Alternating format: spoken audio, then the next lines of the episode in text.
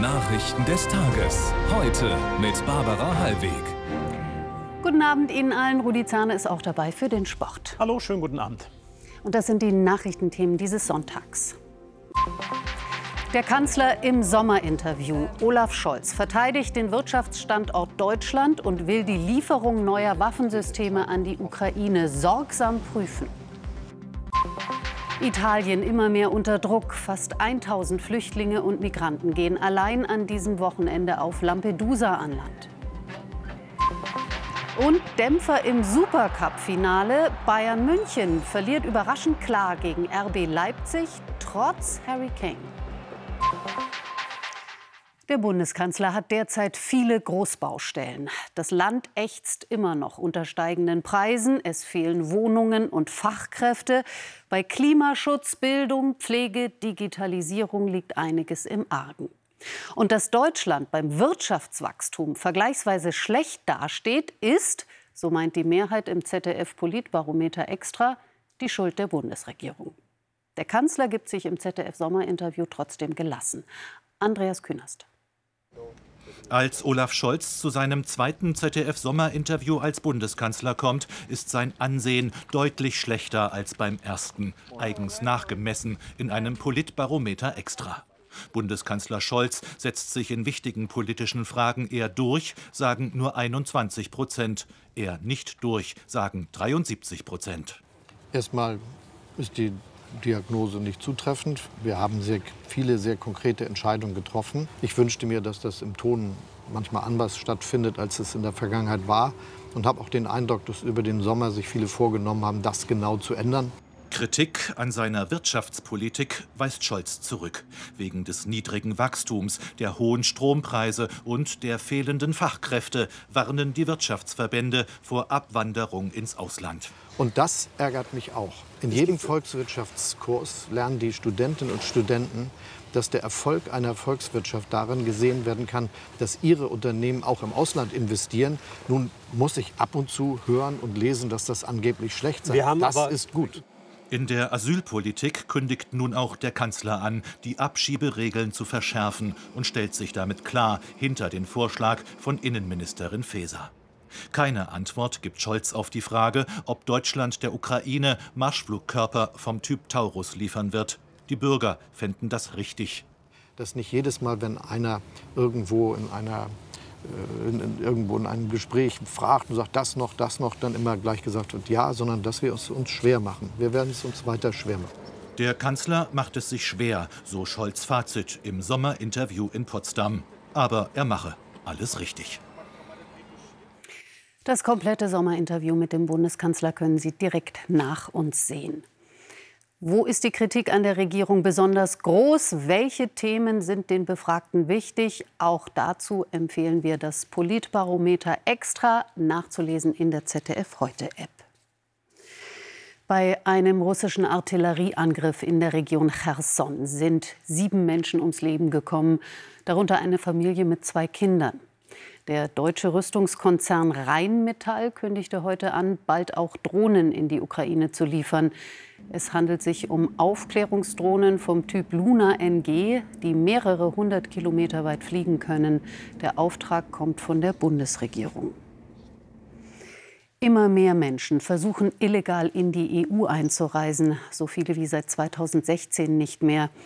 Die Grenzschutzagentur Frontex registrierte in diesem Jahr schon mehr als 176.000 unerlaubte Grenzübertritte. Die meisten davon, gut 89.000, kommen übers Mittelmeer. Die italienische Insel Lampedusa erreichten allein an diesem Wochenende rund 1000 Menschen. Annette Hilsenbeck berichtet. Auf kleinen, überfüllten Booten wagen die Migranten die Fahrt. Alleine 27 solcher Barken waren es gestern, die übers Mittelmeer kamen. Auch die italienische Küstenwache brachte Menschen an Land. Das Durchgangslager auf Lampedusa, für etwa 400 Menschen gebaut, mit etwa 2000 Migranten überfüllt, so wie oft in diesem Jahr. Schon seit Januar verzeichnen wir unglaublich hohe Zahlen. So viel, dass die gesamte Aufnahme- und Hilfsmaschinerie enorme Anstrengungen machen musste. Wir haben nun die italienische Regierung erneut um Hilfe gebeten. Küstenwache und private Hilfsorganisationen sind im Dauereinsatz. Trotzdem, nur vier Menschen überlebten vor wenigen Tagen, als ein Boot kenterte. 41 Insassen kamen ums Leben. Viele der Flüchtlinge stammen aus Zentral- oder Westafrika. Sie sind in Tunesien losgefahren, wo die geschwächte Regierung in einer Krise steckt. In Tunesien hat sich eine Situation hergestellt, als Alternative zu Libyen, wo die Europäische Union und Italien seit Jahren äh, hunderte Millionen von Euro reingepumpt haben, äh, damit diese zwangsweise Rückführung nach Libyen stattfinden kann. Immer wieder werden Flüchtlinge vom Lager auf Lampedusa zum Festland gebracht. Doch Italiens Behörden rechnen damit, dass die Situation sich nicht verändert. Schon jetzt ist die Zahl der Ankünfte mehr als doppelt so hoch wie im Vorjahr. Auf der Hawaii-Insel Maui steigt die Zahl der Opfer nach den Bränden weiter. 93 Tote sind jetzt bestätigt, aber Hunderte von Menschen werden noch vermisst. Nach Angaben des Polizeichefs konnte bisher nur ein kleiner Teil des Katastrophengebiets abgesucht werden. Die, Rückkehr finden ihre, die Rückkehrer finden ihre Heimat in Asche und Ruinen. David Sauer. Mit dem Fahrrad fährt Emerson Timmons die Straße ab. 18 Jahre war das seine Nachbarschaft. Die ganzen Restaurants, die gibt's einfach nicht mehr. Der Hafen, die Promenade, das alles war mal. Die Autos der Flüchtenden stauten sich an der Uferstraße, als die Flammen kamen. Sicher war man nur im Meer. Ich saß oben auf meinem Dach und kämpfte gegen die Brände. Drei Stunden, bis ich nicht mehr konnte. Ich musste weg. Dann sprang ich ins Meer, musste aufgeben. Aufnahmen aus der Inferno-Nacht. Diese Menschen müssen zusehen, wie ihre Heimat Lahaina in Flammen untergeht. Der Rauch raubt ihnen den Atem. Tagsüber durchforsten jetzt Suchtrupps die Aschewüste, markieren, was abgesucht wurde. Viele Leichen seien so stark verkohlt, dass sie sich auflösen, wenn sie geborgen werden. Angehörige sollen deshalb DNA-Proben einreichen. Online posten viele Fotos von Vermissten, es sollen noch Hunderte sein. Die Stufen zu Cole Millingtons Haus stehen noch, mehr nicht. Er fragt, warum blieben die Sirenen stumm?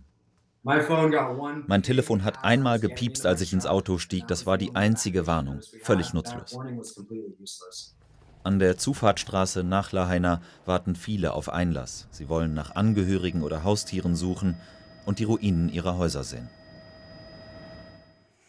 Ein wichtiger Gedenktag heute. Vor genau 62 Jahren begann der Bau der Berliner Mauer.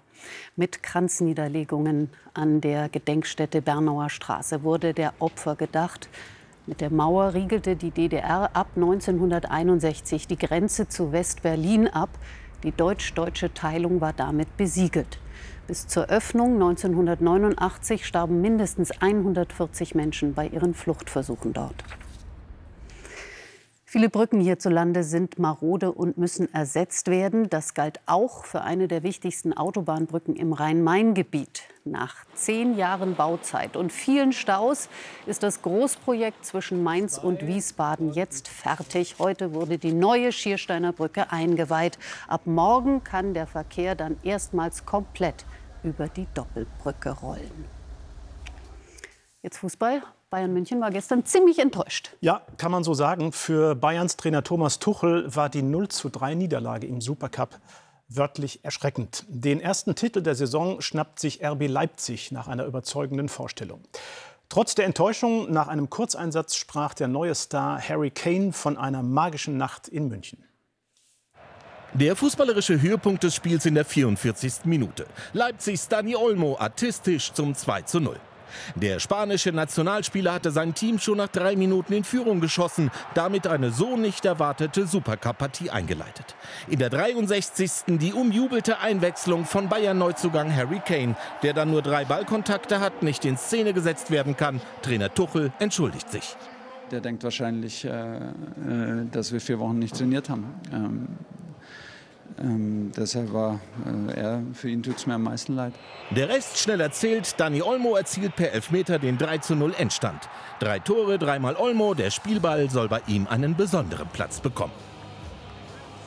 Ein Überblick über die Ergebnisse vom DFB-Pokal heute Nachmittag. Unterhaching wirft Erstligist Augsburg in der ersten Runde aus dem Wettbewerb. Der HSV gewinnt 4 zu 3 bei Rot-Weiß Essen durch einen Treffer drei Minuten vor Ende der Verlängerung. Außerdem Rostocker FC Heidenheim 0 zu 8, Lok Leipzig, Eintracht Frankfurt 0 zu 7, Oberachern SC Freiburg 0 zu 2, TuS Maccabi, VfL Wolfsburg 0 zu 6, Rot-Weiß Koblenz, Kaiserslautern 0 zu 5 und Illertissen, Fortuna Düsseldorf 1 zu 3. Zusammenfassungen von den DFB-Pokalspielen finden Sie in der ZDF Heute App. Dirk Nowitzki ist die größte Ehre zuteil geworden, die ein Basketballer in den USA erfahren kann. Der 45 Jahre alte Würzburger ist in die Hall of Fame, die Ruhmeshalle seines Sports, aufgenommen worden. Nowitzki spielte 21 Jahre so lange wie kein anderer Profi in den USA für denselben Club, die Dallas Mavericks. Höhepunkt war die erste und einzige Meisterschaft der Texaner 2011 mit dem wertvollsten Spieler der Finalserie, nämlich Dirk Nowitzki. Hat er seine ganze Family mitgebracht, ne? Ja, waren auch alle auf der Tribüne und sehr gerührt. ja, so soll das sein. Fehlt noch der Blick aufs Wetter. Zunächst vom Saarland bis nach Sachsen. Schauer und teils kräftige Gewitter. Nachmittags auch im Süden. Sonst oft freundlich, im Südosten heiß bei 24 bis 33 Grad. Das war's von uns. Um Viertel vor zehn begrüßt Sie Marietta Slomka im Heute-Journal. Wir sagen Danke und Tschüss. Hier geht's weiter mit dem ZDF-Sommerinterview mit dem Bundeskanzler und Theo Koll.